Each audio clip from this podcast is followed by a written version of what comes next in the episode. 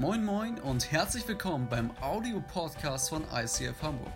Hier gibt es lebensverändernde Predigten, starke Messages und aufbauende Impulse. Also bleibt dran und viel Spaß beim Anhören. Und herzlich willkommen zurück zu einer neuen Predigt, meine Damen und Herren. Wie der Boxkampf schon zeigt, geht es um Konfliktmanagement heute. Wir machen uns die nächsten drei Wochen Gedanken, wie können wir besser und glücklicher in Beziehungen sein. Und heute wollen wir miteinander lernen, wie gehen wir miteinander um, wenn es kracht oder bald krachen könnte oder was können wir tun, dass es vielleicht auch ein bisschen weniger oft kracht. Seid ihr ready? Komm, dann lass uns äh, beten. Versuch meine Hände auszuheben. Jesus, danke, dass du hier bist. Danke, dass du zu uns redest. Ich danke dir, dass du der Meister aller Beziehungsfähigkeit bist. Du hast uns zu Beziehung geschaffen. Du wolltest damit uns nicht ins Unglück stürzen, sondern ins Glück. Und wir empfangen heute deine Weisheit. Im Namen von Jesus. Amen. Amen. Und damit auch von meiner Seite nochmal herzlich willkommen, auch an die Michael Churches, an alle, die online zuschauen, den Podcast vielleicht in sieben Jahren später abhören und natürlich auch von meiner Seite Winke, Winke an unsere Community in Lübeck, die sich heute zum ersten Mal trifft im Rahmen eines Community Sundays. Ich freue mich schon, in ein paar Stunden hoffentlich von Christina und Chris zu hören, wie es denn bei euch gelaufen ist. Anleitung zum Unglücklichsein, ein bekanntes Buch von Paul Watzlawick, von da haben wir uns so den Titel äh, so ein bisschen abgekupfert, abgeschaut. Und natürlich wollen wir nicht dein Unglück, natürlich will Gott nicht dein Unglück. Nein, er möchte dir helfen, dass du glücklich bist. Gleichzeitig ist die Bibel auch voller ehrlicher Anweisungen, was du tun kannst, um dein Unglück zu vergrößern. Die Bibel ist ehrlich, sie ist transparent, sie ist die Wahrheit und deswegen tun wir gut daran, immer wieder, wenn es um unser Leben geht, dort hineinzuschauen. Ja, ich weiß nicht, äh, ob du selbst äh, gerade sagen würdest, meine Beziehungen, meine Freundschaften auf der Arbeit, in der Small Group, vielleicht auch hier in der Kirche, vielleicht in deinem familiären Kontext, die fühlen sich gerade so richtig gut an, so gesund, es geht mir gut. Oder ob du vielleicht sagst, nein, bei mir, da sind gerade so Beziehungsstatus kritisch, ja. Oder vielleicht ist gerade was voll im Argen. Man hat äh, eine Shell-Studie 2019 veröffentlicht. Dort hat man über 2000 Jugendliche befragt, äh, die bis 30 Jahre jung sind. Und interessanterweise sagen 97 Prozent, dass die Qualität ihrer Freundschaft das Wichtigste ist im Leben. Oder anders ausgedrückt, der Qualitätszustand unserer Beziehungen zu den Menschen, mit denen wir engen Kontakt stehen, das macht mehr als das meist andere einen direkten Unterschied auf unser inneres oder auch äußeres Glück. Und deswegen wollen wir heute miteinander anschauen, wie können wir in Konflikten gut miteinander umgehen. Wie kannst du damit umgehen, wenn dich an deinem Mitmenschen auf der Arbeit, in der Small Group, in der Kirche oder in deiner Nachbarschaft etwas so richtig anfängt, auf den Zeiger zu gehen? Ich habe eine gute und eine schlechte Nachricht zu Beginn, wenn es um Konflikte geht. Erstens, die schlechte Nachricht ist, es gab schon immer Konflikte. Die gute Nachricht ist, es gab schon immer Konflikte. Mit anderen Worten, ja, es gehört seit fast Tag eins zum Leben der Menschheit dazu, dass wir einander falsch verstehen, dass wir uns aneinander aufreiben, äh, übereinander uns aufregen, vielleicht Feindschaft entsteht, die leider bis zu Krieg ähm, und Trennung führen kann, aber auf der anderen Seite darf es uns auch wieder entspannen. Ja, schon immer hat die Menschheit Konflikte gehabt. Ich habe äh, mal im Research in der Vorbereitung für mich so eine Liste äh, erstellen lassen, wer hatte alles einen Konflikt in der Bibel. Und ich musste feststellen, selbst die großen Männer und Frauen Gottes, ja, die uns als Glaubenshelden zur Verfügung gestellt werden, fast alle, wenn du sie Geschichte von A nach B liest, merkst du, die hatten along the way Schwierigkeiten mit anderen Menschen oder sich selber klarzukommen. Am Anfang der Geschichte der Menschheit hat Gott den Menschen geschaffen und er hat Folgendes gesagt, bevor er das getan hat. Er hat gesagt, Gott der Herr sagte, es ist nicht gut, dass der Mensch, in Klammern dieser Adam, alleine ist. Ich will ihm jemanden zur Seite stellen, der zu ihm passt. Also der Anfang der Geschichte unserer Beziehung ist, dass Gott einen Menschen geschaffen hat namens Adam, dass Gott sich angeschaut hat und gesagt hat, irgendwas ist noch nicht so wie wir und dass er gesagt hat, es ist nicht gut, dass der Kerl alleine ist und er kreiert Eva bewusst anders und dieses Wort zu ihm passt. Im Hebräischen kann man auch sagen, die ihn perfekt ergänzt oder durch ihre Andersartigkeit ganz macht. Also dass Adam und Eva in dieser Einheit Gottes Wesen widerspiegeln. Warum tun sie das? Spätestens, wenn wir die zweite Stelle anschauen, die er uns berichtet, wie Gott den Menschen geschaffen hat. Dort heißt es wörtlich, äh, wir jetzt wollen wir den Menschen machen. Nach unserem Ebenbild. Mit anderen Worten, Gott spricht hier in diesem Kontext bewusst von Plural von sich selber. Das ist eine der wenigen Stellen in der ganzen Bibel, in der von Plural gesprochen wird. Uns, wir. Warum? Weil es jetzt bewusst um die Tatsache geht, dass Gott selber ein gemeinschaftliches Wesen ist. Er lebt in der Gemeinschaft von Vater, Sohn und Heiliger Geist. Und aus diesem Bild heraus kreiert er Adam und Eva. Er beruft uns und kreiert uns zu Beziehungen. Er ruft uns in Beziehungen hinein. Das Zweite, was wir hier schon sehen, ist die einfache Tatsache, dass Gott kommuniziert. Also Gott ist eine Gemeinschaft, die sich nicht einfach schweigend gut versteht, sondern sie kommunizieren miteinander. Schon im ersten Kapitel der Bibel siehst du, dass Gott mit sich selber spricht. Also Kommunikation ist der Schlüssel in Beziehungen. Kommunikation, einander verstehen und erkennen durch Sprache, durch Austausch ist ein Schlüssel. Und deswegen ist Kommunikation so wichtig. Deswegen ist auch Kommunikationsfähigkeit so wichtig und deswegen ist es auch so wichtig, dass das, was aus unserem Munde kommt, was wir aussprechen über unsere Mitmenschen, auch über uns selbst, der Wahrheit entspricht. Ich möchte mit euch anschauen, was der Teufel gemacht hat als allererstes, um genau diese Beziehungsfähigkeit zwischen den Menschen und Gott, aber auch den Menschen und anderen Menschen zu zerstören. Das ist der sogenannte Sündenfall, wird uns berichtet im dritten Kapitel in der Bibel. Dort heißt es, und die Schlange, in Klammern der Teufel, war schlauer oder listiger als alle Tiere des Feldes, die der Herr Gott gemacht hatte. Und diese Schlange sprach zu der Frau, hat Gott wirklich gesagt, von allen Bäumen des Gartens dürft ihr nicht essen. In diesem einfachen Text steht unglaublich viel Weisheit. Das erste ist, was wir sehen, ist, der Teufel ist listig, er ist hinterlistig. Und was tut er? Er geht und spricht. Auch der Teufel nutzt Kommunikation, um dein und mein Leben zu zerstören. Der Teufel nutzt Kommunikation in unseren Gedanken, in unseren Gefühlen und zwischen uns Menschen, um Beziehungen zu zerstören. Was tut er als nächstes?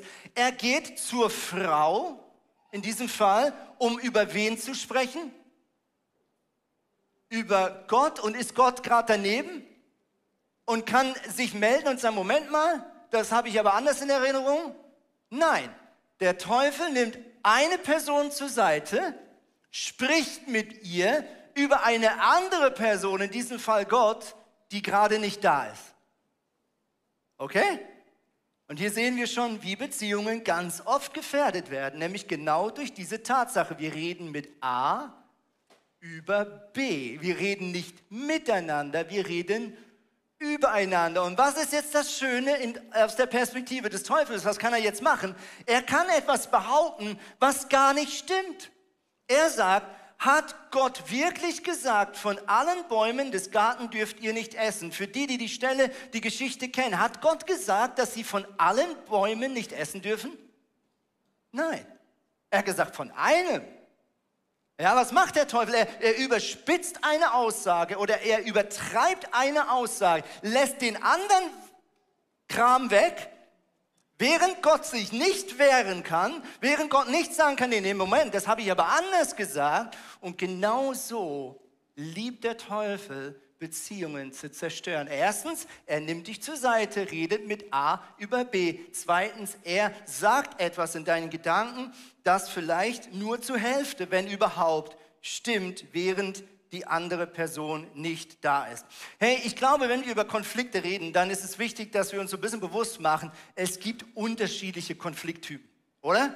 Ich meine, spätestens wenn du deine zukünftige Frau, deinen zukünftigen Mann kennenlernst, vielleicht das erste Mal am Abendbrottisch sitzt mit deiner zukünftigen Schwiegerfamilie, da hat der ein oder andere vielleicht merken müssen, oha, Du, die reden ja ganz anders als ich, ne? Also ich weiß noch, wie mein zukünftiger Schwager damals das erste Mal an unserem Tisch saß. Wir waren fünf Kinder und wir haben eine sehr lebendige Streitkultur. Wir lieben es in unserer Familie, aus der ich komme, leidenschaftlich zu diskutieren. Da darf man auch laut werden, solange man nicht den anderen angreift oder beschimpft. Darf man auch ruhig sich ein bisschen ins Wort fallen und seine Emotionen zeigen. Ich weiß noch, wie mein damaliger zukünftiger Schwager so richtig ruhig saß. So, oha ja, das habe ich jetzt nicht gewusst. Ja, und wir haben schnell feststellen dürfen, dass wir aus ganz unterschiedlichen Familien kommen, wenn es darum geht, auch wie geht man mit Meinungsverschiedenheiten um, ja. Der eine vielleicht, der ist so ein Lautsprechertyp, ja. Wenn es Meinungsverschiedenheiten gibt, dann bist du nicht für deine Zurückhaltung bekannt. Nein, du lässt einander wissen, du lässt dein Gegenüber wissen, dass es sich aufregt und deine Stimme wird vielleicht lauter und andere überlegen sich, wie kann ich mir unauffällig meine Ohren zuhalten, ja. Jemand anders ist das krasse Gegenteil, ist so ein Logik-Champion. Ja, kennt ihr die Leute? Die selbst im emotionalsten Streit jede kleinste Ungereimtheit wahrnehmen und korrigieren müssen? Ja, während die eigene Frau oder der eigene Mann sagt, immer sagst du das, sagst du, nein, das ist so mathematisch nicht korrekt. Ich habe gestern Tagebuch aufgeschrieben. Das eine Mal habe ich durchaus gesagt, dass ich dich lieb habe und ich habe auch für drei Wochen die Küche gemacht. Das war um 17.41 Uhr. Ja, also es gibt so Logik-Freaks, ja, die selbst im emotionalen Streit dich kaputt machen, weil sie einfach, Hauptsache, es ist logisch, was du sagst. Sie wollen dich nicht verstehen, es muss nur Hauptsache immer logisch sein. Jemand anderes ist der klassische Wortakrobat, ja. Leute, die zwar nicht recht haben, aber unglaublich gut reden können, ja. Ihre Argumente sind einfach nicht wirklich halt, bar, aber sie klingen so gut, dass dir nichts dazu einfällt, ja, und du fühlst dich vielleicht einfach komplett in die Ecke gedrängt. Es gibt den sogenannten Ironiemeister, ja, Menschen, die sowas, so einen Hang zum Zynismus haben. Ja, genau. Ich glaube, allein unser Serientitel Anleitung zum Unglücklichsein ist so eine leichte Ironie, hart für die, die Ironie nicht so gerne haben. Ich weiß, sorry dafür. Ja, Ironiemeister sind so Leute, die dann so spitze Bemerkungen so so ganz unauffällig, so, so kleine Minen, so kleine Tretminen, so, so, so ganz unauffällig ins Gespräch reindroppen. Ja? Und erst wenn, wenn du weg bist, kennst du das? Dann fällt dir plötzlich ein, was hat denn die Person da eigentlich, was war denn das eigentlich für eine Bemerkung? Kennst du das? Kennt ihr alle, ne? Es gibt so Leute, die lassen so ganz kleine Minen liegen, so. Ne, ne. Und erst wenn du zurück bist, denkst du, was war denn das für eine Aussage? Was wollte sie damit sagen? Was wollte er damit sagen? Ja? Und der letzte, das ist der sogenannte Konsenssucher. Ich muss schmunzeln und sofort an meinen ältesten Bruder denken. Er hat halt diese klassische Rolle in der Familie. Wenn wir mal als Familie Diskussionen haben, er ist immer der, der den Konsens sucht. Ich feiere das total. Er kann immer sofort diese, diese Logik dorthin wenden, im Positiven und sagen, hey, ähm, lass uns doch einfach einander verstehen. Lass uns einander zuhören. Ja, und ich glaube, wir alle dürfen lernen, in unserer Streitkultur mündiger zu werden. Ich möchte mit euch jetzt eine Bibelstelle anschauen. Wenn du magst, kannst du die auch bei dir in der Bibel-App oder für die analogen Freunde unter uns äh, in der äh, Papyrus-Bibel heute nochmal aufschlagen. Es lohnt sich da so ein bisschen äh, drin zu bleiben und das ist Epheser 4, Vers 25 bis 32. Wir werden diesen Vers so ein bisschen auseinandernehmen, Schritt für Schritt lesen, denn er ist so gehaltvoll, dass es sich lohnen würde für dich etwa 30 Mal hintereinander ihn zu lesen. Er ist wirklich krass, wenn es um Konfliktmanagement geht. Seid ihr ready? Also, Paulus schreibt an die Epheser, Hamburger und Lübecker folgendes. Belügt einander also nicht länger, sondern sagt die Wahrheit. Der erste Vers der erste Satz könnte man schon eine halbe Stunde drinnen bleiben. Also, es geht nicht darum, nicht offiziell etwas Unwahres zu sagen, sondern es geht darum, die Wahrheit zu sagen. Das ist nicht immer das Gleiche, sondern sagt die Wahrheit. Zweitens, warum? Wir sind doch als Christen die Glieder eines Leibes, der Gemeinde von Jesus Christus. Mit anderen Worten, Paulus macht dir klar, hey, wenn du mit einer Person zum Beispiel in der Kirche Ärger hast oder in der Familie oder in der Ehe, hey, es wird immer auch Auswirkungen auf andere Menschen haben. Ja, wenn du so einen Stein im Schuh hast oder wenn du in der Wanderung äh, eine Blase hast im Fuß, dann irgendwann fängst du an zu humpeln. Ja, und weil du humpelst, fängt an das andere Knie auch noch weh zu tun und irgendwann auch die Hüfte. Mit anderen Worten, ein Konflikt, der nicht geklärt wird, hat meistens leider das Potenzial, sich auszubreiten im ganzen Körper. Deswegen, deine Konflikte haben eine Auswirkung immer auf die Mitmenschen um dich herum. Jetzt sagt er weiter, wenn ihr also zornig seid, dann ladet nicht Schuld auf euch, indem ihr unversöhnlich bleibt.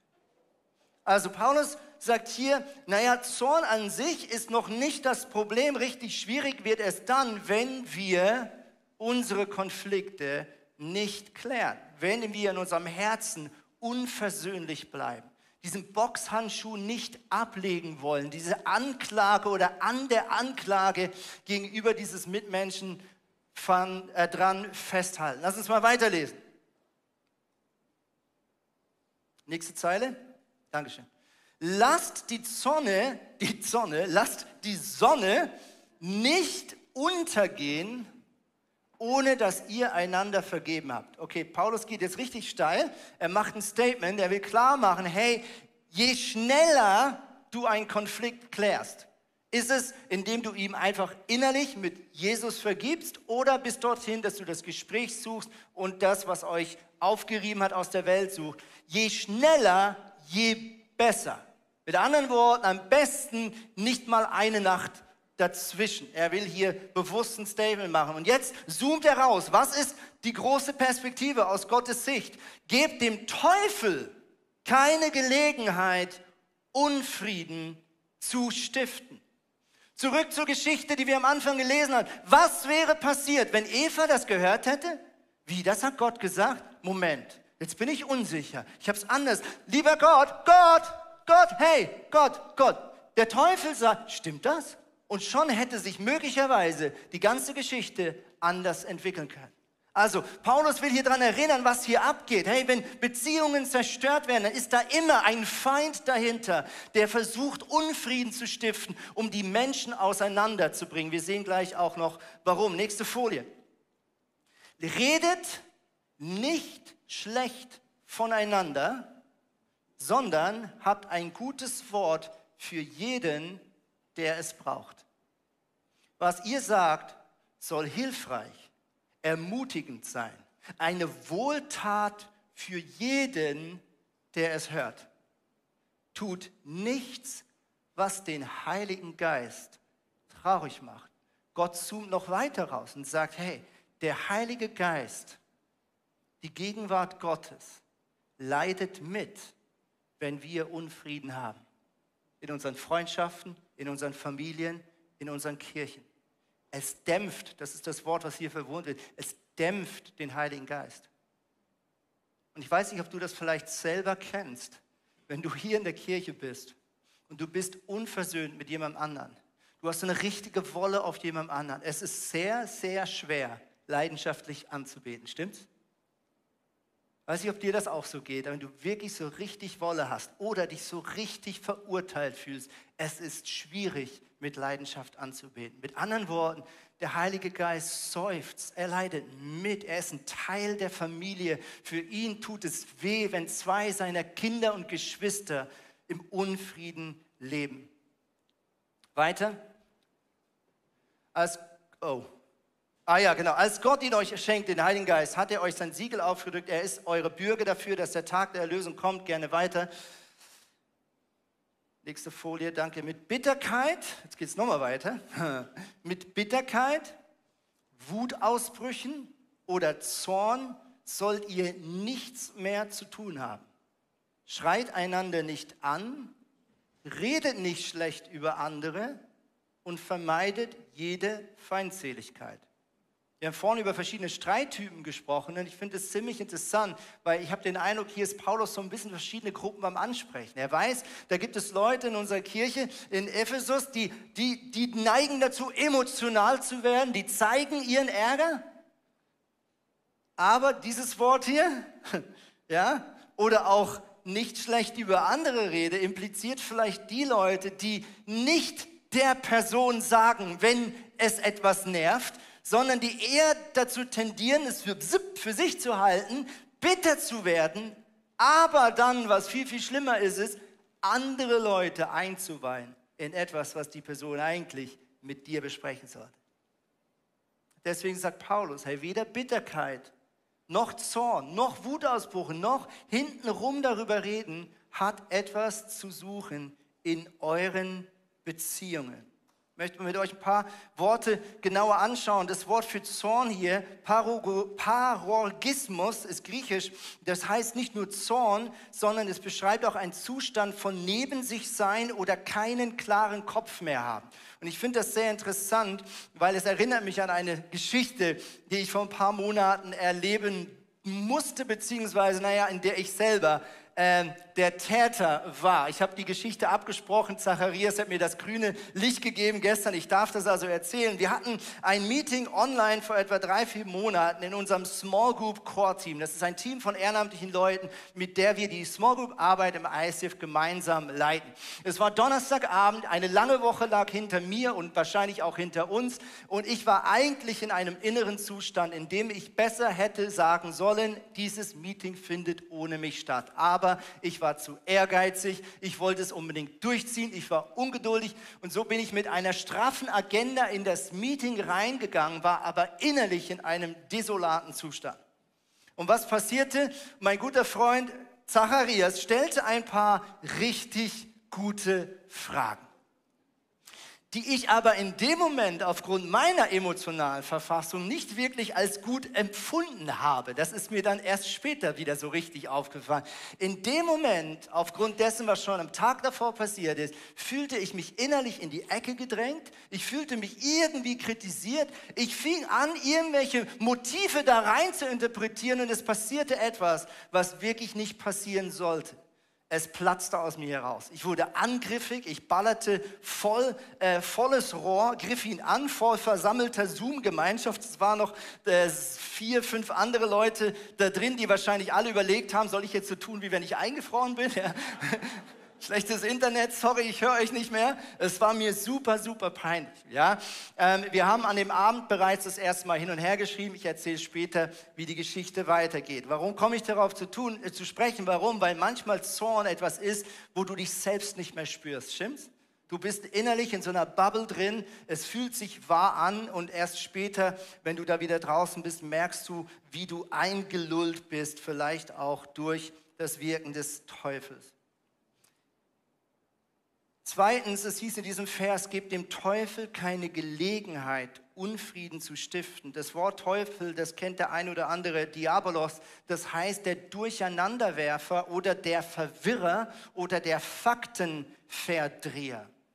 Also es ist meistens die Kunst des Teufels, Wahrheiten zu verdrehen, dass sie immer noch wahr klingen. Du würdest ja sofort merken, wenn es faktisch nicht stimmt, aber es fühlt sich so wahr an, aber es ist eine Verdrehung, es ist eine einseitige Darstellung, es ist sozusagen vielleicht etwas, was stimmt und er lässt was anderes, was eben auch stimmen würde, geschickt wieder weg. Mit anderen Worten, es ist immer die gleiche Strategie des Teufels in unseren Beziehungen. Er versucht, Fakten zu verdrehen. Er bringt Dinge durcheinander. Wenn du Teil einer Kirche bist, egal ob dieser oder anderen, oder Small Group, auf kurz oder lang, wird der Teufel immer versuchen, deine Beziehung zu dieser Kirche, deine Beziehung zu dieser Small Group, deine Beziehung zu deinem Ehepartner durcheinander zu bringen, Verwirrung zu stiften, Unfrieden zu stiften. Das nächste, was wir gerade gesehen haben, er sagt, redet nicht schlecht über andere und vermeidet jede Art von Feindseligkeit. Es ist interessant, das griechische Wort für schlecht über andere reden ist Blasphemia. Und jetzt denkt der eine oder andere Moment, Blasphemie, das ist doch, wenn man Gott lästert. Wenn man über andere schlecht redet, ist das im Griechischen, im Urtext das gleiche Wort. Das ist schon ziemlich heftig, oder? Ich möchte euch mit euch zwei Bibelstellen anschauen, die jetzt vielleicht ein bisschen hart zu nehmen sind, die ich aber glaube sehr, sehr wichtig sind. Und du findest einige weitere Aussagen in der Bibel zum Thema schlecht über andere reden. Zum Beispiel Matthäus 15, Vers 19. Hier redet Jesus, denn aus dem Herzen kommen hervor böse Gedanken, Mord, Ehebruch, Hurerei oder hier kann man auch Unzucht übersetzen, das ist das gleiche Wort, Diebstahl und jetzt kommt's, falsche Zeugnisse Lästerungen, Blasphemie. Also jetzt mal ganz ehrlich, also die zwei Sachen sind doch jetzt nicht so schlimm wie die anderen, oder? Da sagt man ja, also Mord, Ehebruch, Hurerei, logisch, geht gar nicht, will ich nie tun. Ja, aber jetzt mal ein bisschen Druck ablassen in der Kaffeekantine, come on, wenn der Chef gar nicht da ist oder die Arbeitskollegin, die alle so nervt, mal kurz draußen ist doch nicht so schlimm. Machen doch alle anderen auch. Kann es sein, liebe Freunde, dass wir sogar in den Kirchen, völlig unabhängig welche, hier einen Blindspot haben und Reich Gottes Kultur noch vielleicht sehr wenig wirklich verstanden haben?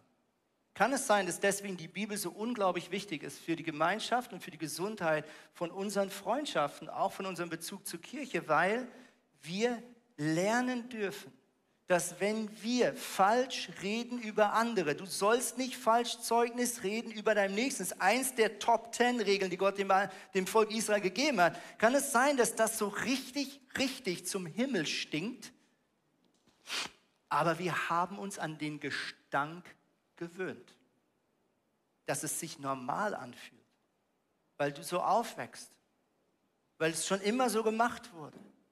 Weil das normal ist, dass der Papa nach Hause kommt und dann wird über den Herrn Meier und den Herrn Müller und so weiter und so fort. Kann es sein, dass es normal ist, vielleicht sogar in den Glaubensgemeinschaften, dass wir hinterhand über andere abfällig reden, sie verurteilen, uns alle Mühe geben? Und für mich ist das so ein Challenge.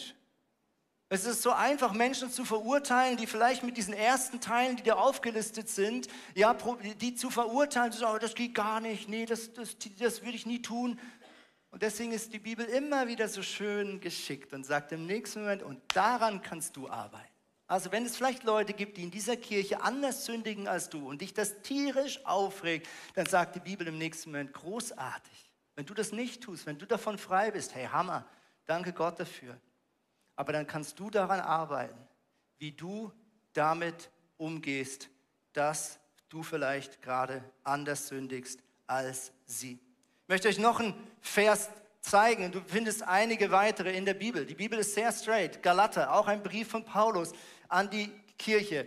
Da sagt er folgendes, gebt ihr dagegen euren alten menschlichen Natur nach, ist offensichtlich, wohin das führt. Zu sexueller Unmoral, einem sittenlosen und ausschweifenden Leben, zu Götzenanbetung und abergläubischem Vertrauen auf übersinnliche Kräfte. Schauen wir nächsten Sonntag genauer an. Feindseligkeit, Streit, Eifersucht, Wutausbrüche, hässliche Auseinandersetzung, Uneinigkeit, Spaltung bestimmen dann das Leben genauso wie Neid, Trunksucht, Fressgelage und ähnliche Dinge.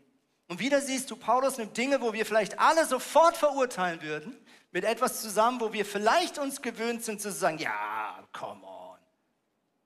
Die Bibel ist voller krasser Überraschung. Was ist das Gute? Hey, wenn Gott spricht, dann entsteht nicht Unfrieden. Wenn Gott spricht, dann entsteht nicht Feindseligkeit. Wenn Gott spricht, wird Wahrheit wieder klargestellt. Es ist so interessant, wie Gott damit umgeht, mit diesem Konflikt zwischen Adam und Eva und dem Teufel. Was tut Gott, nachdem Eva und Adam gesündigt haben? Er schnappt sich die Engel, er macht ein Rat in den Engeln und er sagt, lass mal unterhalten, was Adam und Eva falsch gemacht hat. Und sie beraten stundenlang und verurteilen die beiden. Nein. Gott läuft durch den Garten, heißt es, und sucht nach den beiden. Und er stellt sie zur Rede. Mit anderen Worten, Gott konfrontiert dich, wenn ihm was nicht passt. Gott sucht das Vier-Augen-Gespräch. Gott sucht das Vier-Augen-Gespräch. Und das ist so eine krasse Ermutigung, wenn du in einem Konflikt drinne bist. Was wäre, wenn wir lernen, mit Konflikten so umzugehen, wie Gott und das Vier-Augen-Gespräch miteinander suchen. Ich möchte mit euch eine Bibelstelle anschauen, die Jesus, äh, in der Jesus lehrt. Und ich glaube, dass diese Stelle sehr, sehr gut ein einfaches Muster uns präsentiert. Wie können wir mit Streit mit Konflikten umgehen. Das kannst du für die Arbeit mitnehmen, für die Familie, für deine Kindererziehung und logischerweise auch für die Kirche. Jesus spricht hier von dem Fall, dass jemand gegen dich sündigt. Hier geht es um jüdische Gemeinschaft oder jüdische Versammlung. Es ist noch vor der neutestamentlichen Kirche. Hier geht es wahrscheinlich auch um eine Klärung von Konflikten in einem vielleicht niederschwelligen juristischen Bereich. Aber an diesem Beispiel kannst du dir einiges ableiten. Also, lass uns mal schauen, was Jesus Jesus sagt, wenn dein Bruder sündigt, oder in anderer Übersetzung heißt gegen dich sündigt, dann geh zu ihm und stell ihn unter vier Augen zur Rede. Hört er auf dich, so hast du deinen Bruder zurückgewonnen. Der Predigtitel heute ist, so gewinnst du jeden Streit. Was sagt Jesus, wie wir unseren Streit gewinnen? Wann gewinnen wir unseren Streit? Wenn du recht hast und der andere nicht? Nee. Wenn du ihn als Bruder zurückgewonnen hast. Für Gott ist ein Streit gewonnen, nicht wenn du recht hast und der andere als Verlierer rausgeht. Für Gott ist ein Streit gewonnen, wenn eure Beziehung stärker ist als vor dem Streit. Gott sind die Beziehungen viel wichtiger, als wer von dir und dem anderen recht hat. Okay, erster Ansatz, wenn irgendwo was ist, Unmut da ist in der Small Group, mit jemandem auf der Arbeit, das Erste, was Jesus sagt, ist, geh und rede nur mit der Person. Und zwar so zeitnah, wie es geht. Klammerbemerkung, Jesus hat nicht gesagt, schreib ein WhatsApp.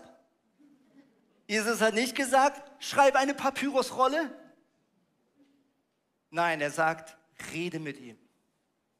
Und ich weiß, das klingt wie ein No-Brainer, weil wir es alle irgendwann gelernt haben. Aber Schriftlichkeit ist fast immer der absolut dümmste Weg, Konflikte klären zu wollen. Es kann vielleicht mal Sinn machen im Rahmen einer Mediation, dass jeder seine Sicht der Dinge vorbereitet, aber dann sollte es, wenn überhaupt, als Grundlage dienen, um dann miteinander unter vier Augen oder sechs Augen ins Gespräch zu kommen. Aber wenn du jemand bist, der über Telegram deinen Ärger Luft macht oder über Mail, ganz ehrlich, ich sag's dir ins Gesicht, dann hast du ganz viel zu lernen. Punkt. Punkt. Nimm den Hörer in die Hand, ruf die Person an, noch besser, trefft euch und schaut euch dabei in die Augen. Warum? Weil die Tonlage und das, was dein Körper aussendet beim Hören und beim Empfangen von unglaublicher Wichtigkeit ist. Und warum ist unsere Welt momentan so krank in der Cancel Culture? Warum? Weil wir nicht mehr miteinander reden, sondern übereinander. Ja, wir gehen anonym auf die Wall des anderen und ballern ihm ans Bein und du musst der Person nie in die Augen schauen. Vielleicht stehen wir irgendwann alle vor der Tür zum Himmel und müssen es doch noch tun. Deswegen, liebe Freunde, lass uns fair und respektvoll miteinander umgehen, auch wenn du vielleicht mit absoluter Überzeugung eine andere Meinung hast als dein Gegenüber. Jesus sagt als erstes, versuch unter vier Augen den Konflikt zu klären. Das zweite, was er sagt, ist folgendes. Hört er nicht auf dich, dann geh mit einem oder zwei anderen nochmal zu ihm, denn jede Sache soll aufgrund der Aussagen von zwei oder drei Zeugen entschieden werden. Ich glaube, was wir in diesem Bild gut sehen können, ist die Weisheit, Mediation in Anspruch zu nehmen. Es kann sein, dass du eine neutrale Person dazu rufst, dann sei auch so fair und erzähle nicht hintenrum schon deine ganze Wahrnehmung. Dann ist die Person nämlich nicht neutral, sondern sag einfach nur, hey, wir hatten ein Gespräch, wir konnten es nicht wirklich klären, es ist eher schlimmer geworden. Können wir dich als neutrale Person mit reinnehmen, damit du uns hilfst, gut miteinander zu reden und für beide Seiten fair als Zeuge äh, zu agieren. Ähm, was ähm, er dann sagt, drittens, wenn das auch nicht frustriert, drittens, dann sagt er, will er auch, auch dann nicht auf dich hören, dann bring die Sache vor die Gemeinde. Ekklesia, Ekklesia ist hier wahrscheinlich noch nicht notabene die, die neutestamentliche Kirchegemeinde, hier geht es eher um die jüdische Versammlung, vielleicht auch Dorfgemeinschaft. Aber was er sagt ist, ich würde das mal so rum vielleicht übersetzen, er sagt, wenn du dann nicht weiterkommst, erst dann involviere Verantwortlichkeiten. Zum Beispiel der Vorgesetzte oder der Teamleiter, die Teamleiterin oder der Small Group Leiter, die Small Group Leiterin. Ja, mit anderen Worten, wenn jemand Beef hat mit jemandem anderen, erstmal unter vier Augen miteinander reden. Nicht hin und her schreiben, die Sprachnachrichten, reden. Zweitens, wenn das nicht geht, eine neutrale Person dazu nehmen. Wenn das nicht geht, dann involviere Verantwortlichkeiten. Und ich habe das in der Vergangenheit schon gemacht. Ich habe schon ein bisschen länger die Verantwortung, auch andere Menschen anzuleiten. Und ich habe das schon in der Vergangenheit gemacht, dass ich auch Leute unterbrochen habe in einem Gespräch und gesagt habe, bevor du jetzt mit mir darüber redest, hast du mit der Person schon darüber gesprochen? Habt ihr versucht, es als auf Augenhöhe zu klären? Und mich auch als Vorgesetzter abgegrenzt und gesagt, ich will, dass ihr das probiert. Wenn ihr nicht weiterkommt, dann stehe ich zur Verfügung. Aber erst dann, und nicht davor.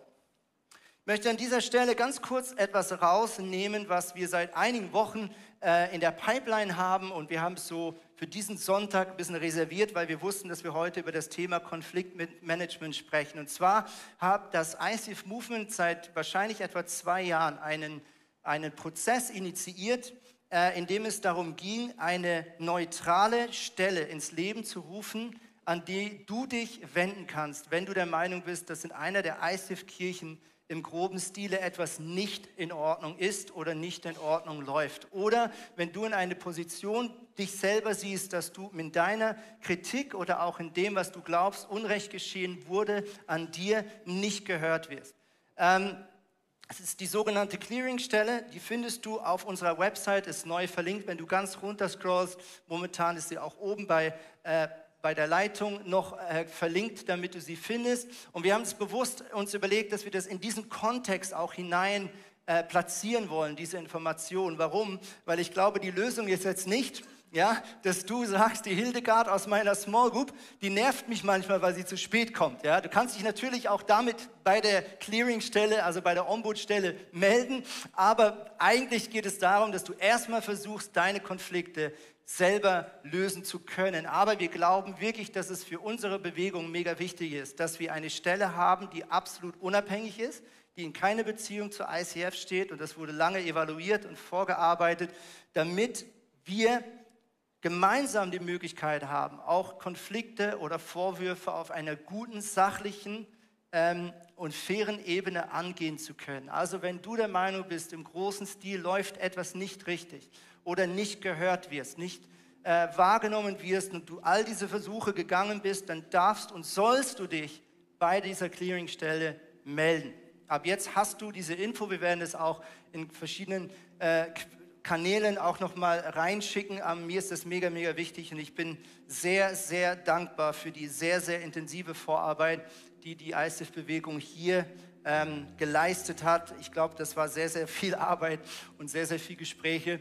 Und ich glaube, wir haben eine sehr gute Lösung damit gefunden, die uns für die Zukunft stärker macht als Bewegung. Ich möchte enden mit der Geschichte. Ich habe vorhin erzählt, wie es zwischen Zacharias und mir gekracht hat. Was haben wir getan? Wir haben seitdem nie wieder miteinander gesprochen. Ein Spaß.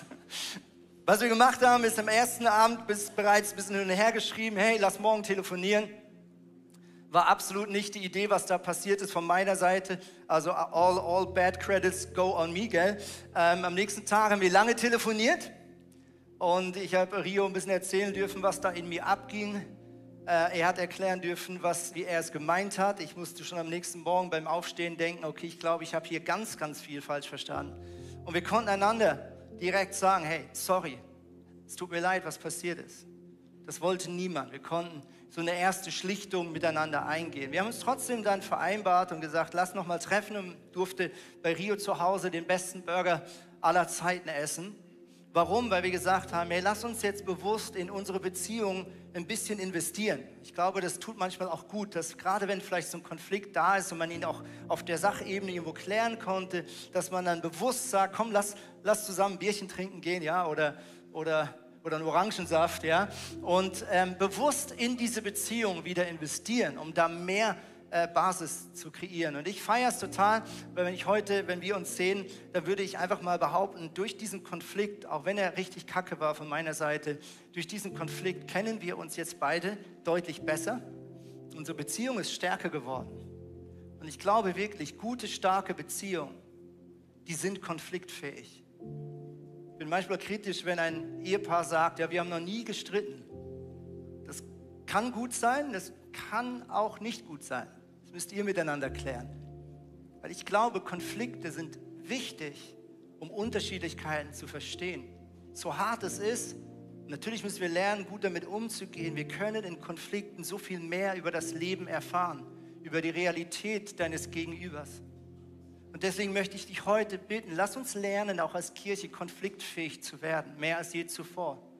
Ich möchte dich einladen, wenn du Unmut hast über etwas in dieser Kirche, dass du das Gespräch suchst, dass du deine Fragen adressierst, dass du sie nicht einfach mit dir rumschleppst, bis sie immer mehr in dich vielleicht auf Distanz bringen. Wir, wir wissen von Leuten und wir wissen auch von Konflikten in der Kirche, von denen ich 100% der Überzeugung bin, die wären lösbar gewesen.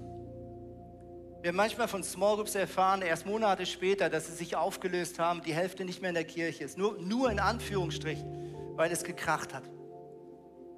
Und wenn wir dann reinhören, sagen, um was ging es denn, denke ich mir so, ja gut, das shit happens. Das ist ja logisch. Es tut weh, aber that's life. Wake up. Und dann ist es so traurig, wenn ich höre, dass Leute kein geistliches Zuhause mehr haben, egal ob hier oder in einer anderen Kirche, nur in Anführungsstrichen weil es vielleicht Missverständnisse gab.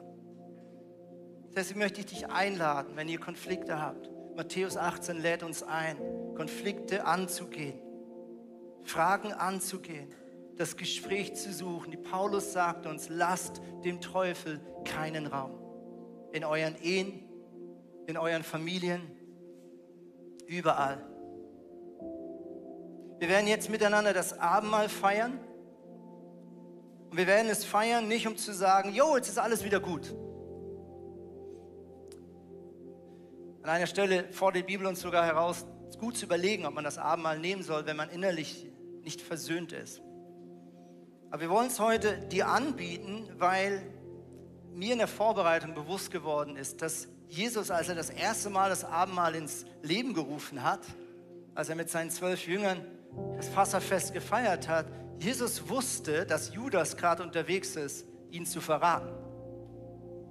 Jesus wusste, dass in ein paar Stunden er in diesem Garten Gethsemane ist, seinen Freunden sagt, bitte bleib mit mir wach, mir geht es gerade richtig, richtig mies. Und er wusste, sie werden mehrmals einschlafen und ihn alle hängen lassen. Jesus wusste, dass Petrus, einer seiner engsten Buddies, ihn in wenigen Stunden komplett verleugnen wird, sagen wird, kenne ich nicht. Jesus noch nie gehört. Und in diese Realität hinein hat Jesus das Abendmahl gefeiert mit seinen Freunden. Mit anderen Worten, Jesus wusste, dass er auch in Zukunft verletzt werden wird. Jesus wusste, dass die Männer, mit denen er hier gerade feiert, ihre Freundschaft, ihre Liebe, dass von in wenigen Stunden genau diese Männer ihn verletzen werden. Und trotzdem hat er es gefeiert.